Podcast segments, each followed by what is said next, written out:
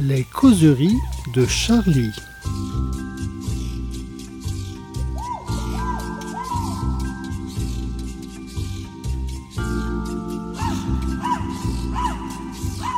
Bonjour à tous et bienvenue dans ce nouveau numéro des causeries de Charlie Hebdo. Alors cette semaine, nous n'avons pas la chance d'avoir euh, l'inénarrable Fools avec nous puisqu'il a osé prendre des vacances.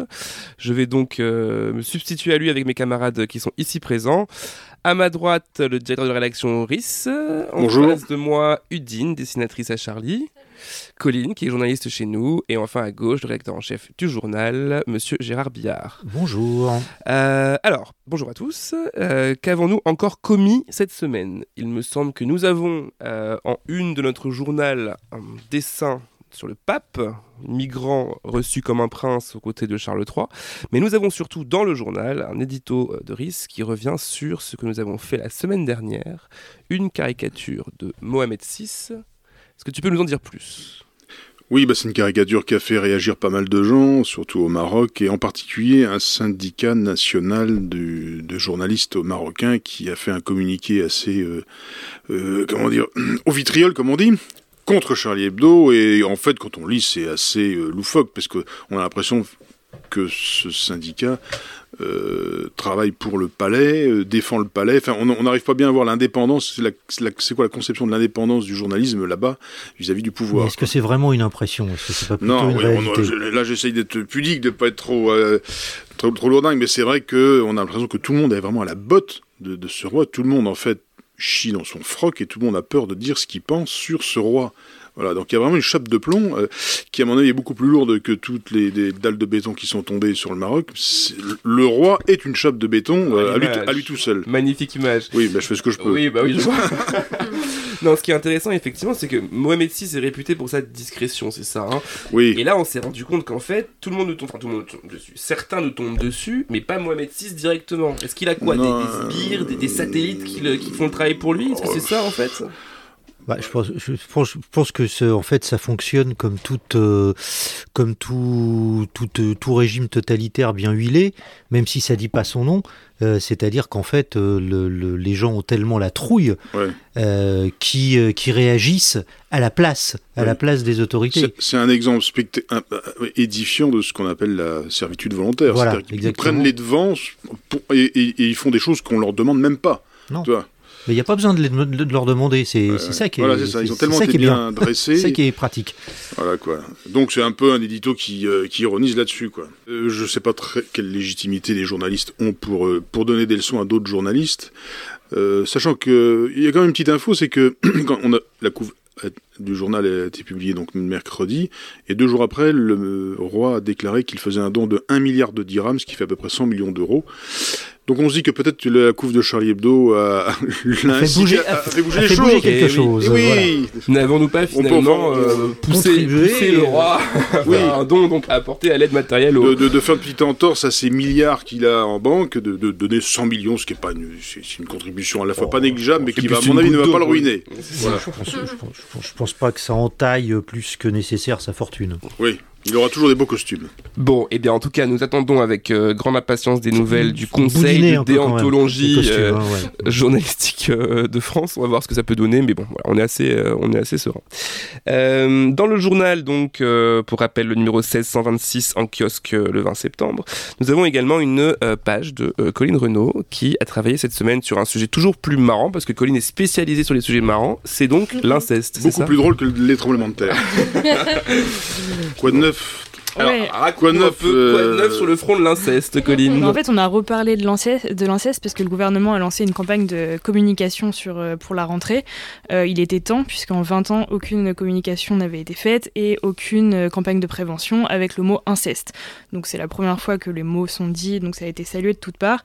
Et en même temps, on s'aperçoit que derrière, pas grand-chose n'a été fait, surtout sur le plan de la détection, c'est-à-dire à l'école. En fait, c'est là-dessus que porte mon papier, c'est qu'est-ce qu'on fait à l'école pour essayer d'accompagner les enfants. Parce que, Excuse-moi, Ouais. ce qui- ce est intéressant dans ton papier, c'est qu'on se dit qu'effectivement, un enfant qui subit des violences sexuelles euh, de ses parents ou de ses proches, ça doit se voir. Oui, bah en fait, euh, j'ai interrogé plusieurs euh, profs qui ont tous les mêmes témoignages. C'est des enfants qui, qui, vont mal et euh, qui l'expriment de façon assez claire. C'est-à-dire, j'avais des profs qui me racontaient des enfants qui, qui, mimaient des actes sexuels sur des poupons, qui dessinaient des sexes, ce genre de choses, de, signes criants, qui amènent les profs à faire des, des, signalements. Et en fait, après, la plupart du temps, il se passe pas grand-chose. Et même avant ça, en fait, les profs ne savent pas, n'ont eu aucune formation, aucune, il n'y a aucun processus particulier pour les profs qui doivent faire face à ce genre de situation alors c'est quoi ces, ces, indices? Tu t'en as donné quelques exemples là. comment comment est-ce qu'un prof détecte ça? Bah, En fait, ce qui est, ce qui est compliqué, c'est qu'il y a les signes les plus criants, c'est-à-dire les enfants euh, qui euh, vont dessiner des sexes, et il y a aussi tous ces enfants qui vont très mal, qui se renferment subitement. Par exemple, une, une prof me parlait d'une élève qui avait disparu pendant un mois et dont les parents ont donné aucune justification et qui est revenue au bout d'un mois totalement mutique, totalement paralysée et euh, sans et les parents n'ont jamais eu aucune explication sur ce qui s'était passé. Donc qu'est-ce qu'ils font de ça quand il n'y a aucun euh, processus ou euh, mise en place de, de, solutions pour pouvoir accompagner ses enfants et ses professeurs. Mmh. C'est dire qu'en fait, les gens qui sont euh, la plus grande partie de la journée avec les enfants, à savoir leurs professeurs, ne sont pas formés à détecter ça. Et puis surtout, quand ils le détectent, ils savent pas toujours vraiment quoi faire. Et parfois, ils ont presque peur de mettre la famille quoi en danger ou en délicatesse pour un sujet qui serait pas un vrai sujet. Oui, parce que justement, en fait, ils veulent pas insinuer du doute ou créer des, des, gros problèmes dans des familles là où ça vaut pas le coup. Par exemple, un prof me disait, euh, un élève qui lui disait est-ce que c'est normal que mon papa me l'avait fait Et le prof ne savait pas comment se positionner euh, vis-à-vis de ça. Est-ce qu'il devait signaler? Est-ce qu'il devait pas signaler? Et voilà, c'est là où il faudrait vraiment une vraie euh, formation et aussi beaucoup plus d'infirmiers scolaires qui, eux, savent exactement comment mener ces discussions. Et en fait, il n'y a presque pas d'infirmiers scolaires dans les écoles aujourd'hui. S'il ne lui lave que les fesses, c'est inquiétant. ok, on aura donc réussi à blaguer là-dessus. Je pense que là... J'essaye de me remémorer la première fois quand j'étais gosse où j'ai dessiné un sexe pour voir si j'étais pas. Ah, oh, Pas trop tôt, j'espère. Bah là, là, on parlait d'enfants de 3 ans. Bon, non, Après, ça, ça, va, peut, être, ça peut être le talent qui s'exprime, mais. C'était pas si tôt. Merci, Colline. Euh, donc, à retrouver dans le numéro 1600. 6 de... 3 ans déjà, il dessine ça, il dessine bien. Oui, bah, les profs disaient avec beaucoup, beaucoup de détails. Ah ouais. Et c'est justement parce qu'il y avait beaucoup de détails qu'ils se sont dit, il y a un problème. tu vois Merci Colline. Donc un, papier retrouvé dans le numéro 1626 de Charlie Hebdo en kiosque ce matin. Un peu, oui, je suis un peu émoustillé même, je vais dire. Surtout, en fait, pour toi, la famille, c'est sacré en plus. C'est sacré, C'est vraiment. Donc cette semaine dans Charlie Hebdo, on a également une double page de Fabrice Nicolino qui sort son ouvrage Le grand sabotage climatique. malheureusement, Fabrice n'a pas pu être avec nous cet après-midi, mais Gérard et Rhys se sont entretenus avec lui un peu plus tôt dans la journée. Alors mon cher, mon cher Fabrice, Alors, attends, on, se tu joue, on se la joue sérieux hein On se la joue absolument, très sérieux. absolument hein, sérieux. On déconne pas du tout ici, hein, hein On peut tu crois un peu ou pas? Pas avec le réchauffement climatique. là, tu. Il n'y a plus que ça à faire. Il n'y a plus que ça à faire. Il n'y a plus que ça à faire. Donc. Alors. Mais, en tout cas, tu sors un livre où tu ne déconnes pas du tout sur le réchauffement climatique. Alors, qui s'appelle, qui s'appelle le grand sabotage climatique. Eh oui. Eh oui. Pourquoi sabotage? Pourquoi sabotage? Eh bien, euh, non, mais en fait, je suis parti d'une idée ultra simple. D'abord, premièrement, je, travaille sur, le sujet depuis plus que 30 ans. Ça fait 30 ans que je, je déblatère là-dessus, ce qui commence à faire beaucoup. Autant que le GIEC. Hein? Presque autant que le GIEC. Pratiquement, ouais. Je crois que j'ai, je crois que mon premier papier sur le sujet, c'était en février 89, et le GIEC ayant été créé en 88. Disons qu'on est contemporains. Lui et moi, le GIEC et moi, nous sommes des contemporains. Alors donc, je suis parti d'une idée simple, c'est un, la crise climatique, c'est de très loin le, sujet le plus important au monde. Il n'y en a pas un qui, soit, qui puisse être équivalent ou qui puisse même être comparé. Dans toute l'histoire des hommes, c'est-à-dire, euh, moi je prends souvent arbitrairement le Homo habilis qui, qui nous renvoie à 2 millions d'années en arrière. Au cours de ces 2 millions d'années, à ma connaissance, non mais enfin je suis sûr de moi, en fait, il n'y a jamais eu de menace de cette nature. Une menace. Auparavant, il y avait des, il y avait des menaces localisées, une guerre, une épidémie, un, massacre, une sécheresse, une famine, etc. Mais c'était localisé, c'était dans un petit coin. Là, c'est tout à fait planétaire et, et, et, ça met en cause tout simplement le, fond de, le fond des sociétés humaines et autres qu'humaines. Et donc je me suis demandé, euh, avec le temps, il, m'a fallu du temps, mais pour euh, enregistrer tout ça comme il le fallait, je me suis demandé qu'est-ce qu'on a foutu en fait Qu'est-ce qu'on a foutu depuis le moment où on a su que il y avait cette crise fantastique qui dominait toutes les autres et qui les écrasait d'ailleurs, qui écrase, qui, qui rend dérisoire beaucoup d'autres, d'autres questionnements humains. Et je me suis rendu compte avec, euh, oui, avec une, peut-être pas stupéfaction, mais une très grande surprise. Moi, le vieux briscard, le vieux cheval de retour de la crise climatique, je me suis rendu compte qu'en fait, on n'avait strictement rien fait. Rien, de rien, de rien. Non seulement on n'a rien fait, puisque ça fait des dizaines d'années qu'on dit qu'il faut diminuer les, émissions de gaz à effet de serre, alors qu'on les a augmentées et qu'on continue à les augmenter d'année en année. Je me suis dit, mais on, je sais pas, on parle beaucoup. Il y a eu les, fameuses COP, les trucs comme ça. Ah, on en est à, on en est à la 28e, non C'est ça? On va, on va avoir le 28e à partir du 30 novembre de cette année. Et on, on confie les clés, rions un peu ensemble eh bien, on confie les clés de cette COP euh, au type qui dirige la société pétrolière émirati. Ça se passe à Dubaï. Et le président de la COP 28, c'est aussi le PDG de la compagnie pétrolière émirati. je voulais savoir pourquoi ça avait foiré. Parce que c'est une foirade. Et donc pourquoi? Hein? Pourquoi? Eh ça tient, ça tient à quelques, ça, tient des personnages aussi, non? Oui, il y a des personnages extraordinaires. Il y a, des personnages vraiment hors du commun, euh, vraiment. Moi, j'ai, bon, il y a un type. C'est le plus important de tout, c'est le personnage central de cette histoire. C'est un Canadien né en 1929 qui s'appelle Maurice Strong, qui est mort en 2015. Et Strong a été pendant 30 ans, au moins 30 ans, le, le, vraiment le personnage central de la bagarre mondiale contre le dérèglement climatique. C'est vraiment le personnage essentiel pendant 30 années. C'est-à-dire c'est un homme qui a, qui a euh, comment dire, créé le premier, le premier sommet de la Terre qu'on a oublié, qui s'est passé à Stockholm en 1972, il y a 51 ans. Il a créé dans la foulée le programme des Nations Unies pour l'environnement, le PNUE. Personne ne connaît, mais je peux vous assurer que ça compte dans, dans, le, dans le, secteur, dans, le domaine. Il, a, il est devenu sous-secrétaire général de l'ONU, c'est pas rien.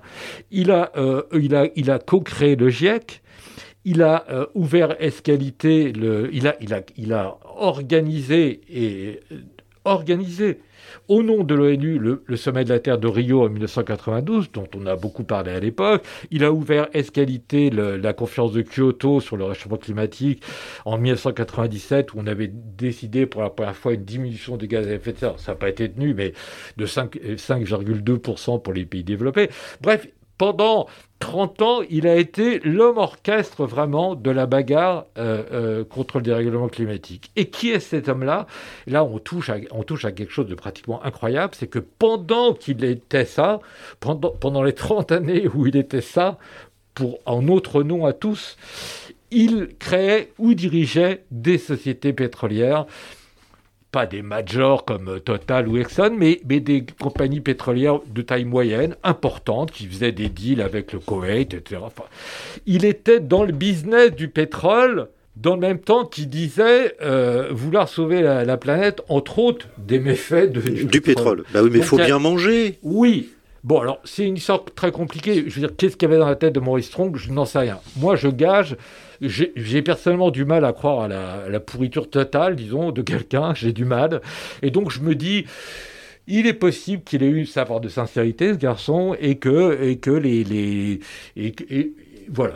Il, était, il, était, dans une logique macroniste, et en même temps, on va sauver la planète, et en même temps, on continue de faire du pétrole. C'est-à-dire, c'est des gens qui sont dans le business qui, qui détruit l'équilibre climatique? Et on demande à ces gens-là de, s'attaquer au fondement de la crise climatique.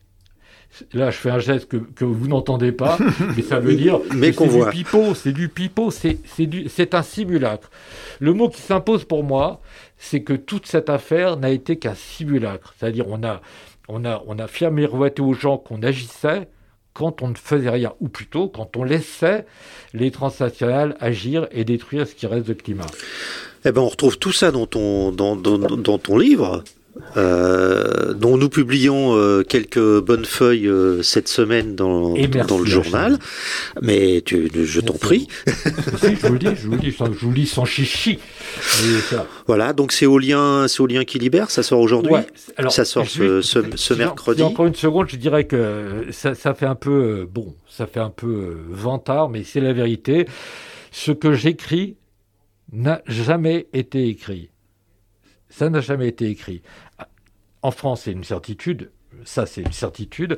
Dans le monde, c'est plus que probable parce que je suis tellement, je ça tellement près, tout ce qui se passe aux États-Unis ou en Angleterre ou en Italie ou ailleurs, que vraisemblablement je le saurais. À ma connaissance, si je me trompe, je m'en excuserai platement, mais à ma connaissance, ça, ça n'a jamais été écrit nulle part au monde à ma connaissance. Et ça, je tiens quand même à le dire. Alors, si, si, si, vous avez déjà lu ce que vous allez lire, vous écrivez à Fabrice Nicolino au journal et on transmettra. Donc, ça s'appelle. Euh, ça s'appelle le grand sabotage climatique. C'est au lien qui libère et ça sort ce mercredi 20 euh, septembre. Yes. Et vous en retrouvez les bonnes feuilles dans le journal cette semaine. Merci. Merci, Fabrice.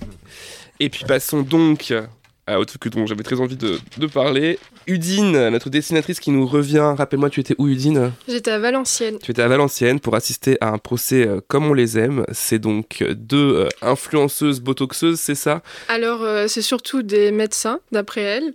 Et euh, c'est ouais, deux sœurs qui, se sont, euh, qui ont décidé un jour de, bah, de faire leur euh, propre injection, de lancer leur société. De Botox, donc. Hein. Ouais, mais totalement illégale, hein, la société. Surtout pas déclarée, du coup, il y a eu l'intervention de l'URSSAF et tout. Et, voilà. Alors, dis-nous un peu qu'est-ce qu'elle faisait exactement déjà? Euh, alors, euh, en fait, elle se faisait passer pour des docteurs, c'est-à-dire qu'elle portait euh, une blouse, enfin une blouse un peu coquine, hein, mais une blouse ah. quand même. Oui.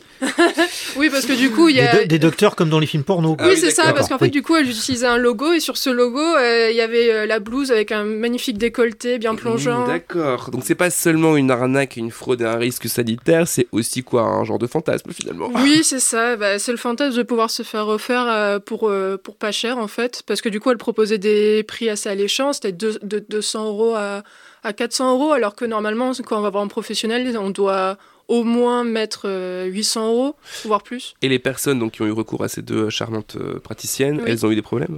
Euh, Alors, heureusement, il n'y a pas eu de mort. mais. Heureusement. mais... c'est ça. Mais il y a eu beaucoup de personnes à moncher. Et les cas les plus graves, c'est des petites nécreuses, enfin des des pustules, enfin des déformations. Il y a, d'ailleurs un homme, euh, chef d'entreprise, euh, qui voulait euh, garder sa jeunesse éternelle et du coup, en fait, il a eu tout l'inverse parce que maintenant ses paupières tombent bah, constamment devant ses yeux. Ah oui, d'accord. Voilà. Donc, du coup, il est obligé de mettre, de mettre du, scotch. C'est ça, c'est pas une blague. Il, dit que oui. À la François Hollande, donc. Ouais. D'accord. ça t'a donné envie d'essayer Bah, du coup, ça m'a fait changer d'avis. Ah bon? Ouais. Je vais devoir assumer ma vieillesse. Ah alors, je ne sais pas s'il faut dire si elles, ont été, euh, si elles ont été condamnées ou non, mais avant de te poser cette question, j'aimerais savoir ce qui s'est passé durant l'audience, parce que deux souvenirs, j'ai eu mon téléphone qui a sonné à un moment, et il y a eu un petit coup de panique. Oui, alors pour la première fois, j'ai été menacée. Non, non. non. En fait, il y a la mère des, la mère des deux accusés qui est venue euh, me voir pour euh, me demander de pas dessiner, en fait. Mhm. Du coup, elle me demandait d'assister, comme tout le monde, et de rien faire, sauf que je lui ai fait comprendre que c'était mon métier et euh, voilà, en fait, elle avait pas trop compris le concept. Euh. De dessinateur de presse, ouais, en ça. fait, d'accord. Ni le botox, ni le dessin. Ouais, c'est ça, non, Du coup, on, comprend pourquoi ces filles étaient comme ça. bon, très bien. une planche, donc un reportage dessiné à retrouver dans le numéro 1620 de Charlie Hebdo en kiosque ce matin. Eh bien, écoutez, c'est tout pour aujourd'hui. Euh, c'est déjà, pas mal. ouais. Déjà pas mal, hein. La semaine prochaine. Oui. Ah, Fabrice, voilà. La semaine prochaine, euh, il va falloir encore euh, se contenter de nous puisque Full s'est autorisé deux semaines de vacances, euh, ce que je trouve assez scandaleux personnellement. et il reviendra. La, première, il l'a prise pour évidemment aller voir le pape. C'est ça, à Marseille. voilà, et après il faut qu'il se remette. pour s'en remettre. Voilà, exactement. Et nous retrouvons donc Full dans 15 jours, puis nous serons ensemble mercredi prochain, donc pour le numéro 1627 de Charlie Hebdo. Bonne journée à tous et à la semaine prochaine.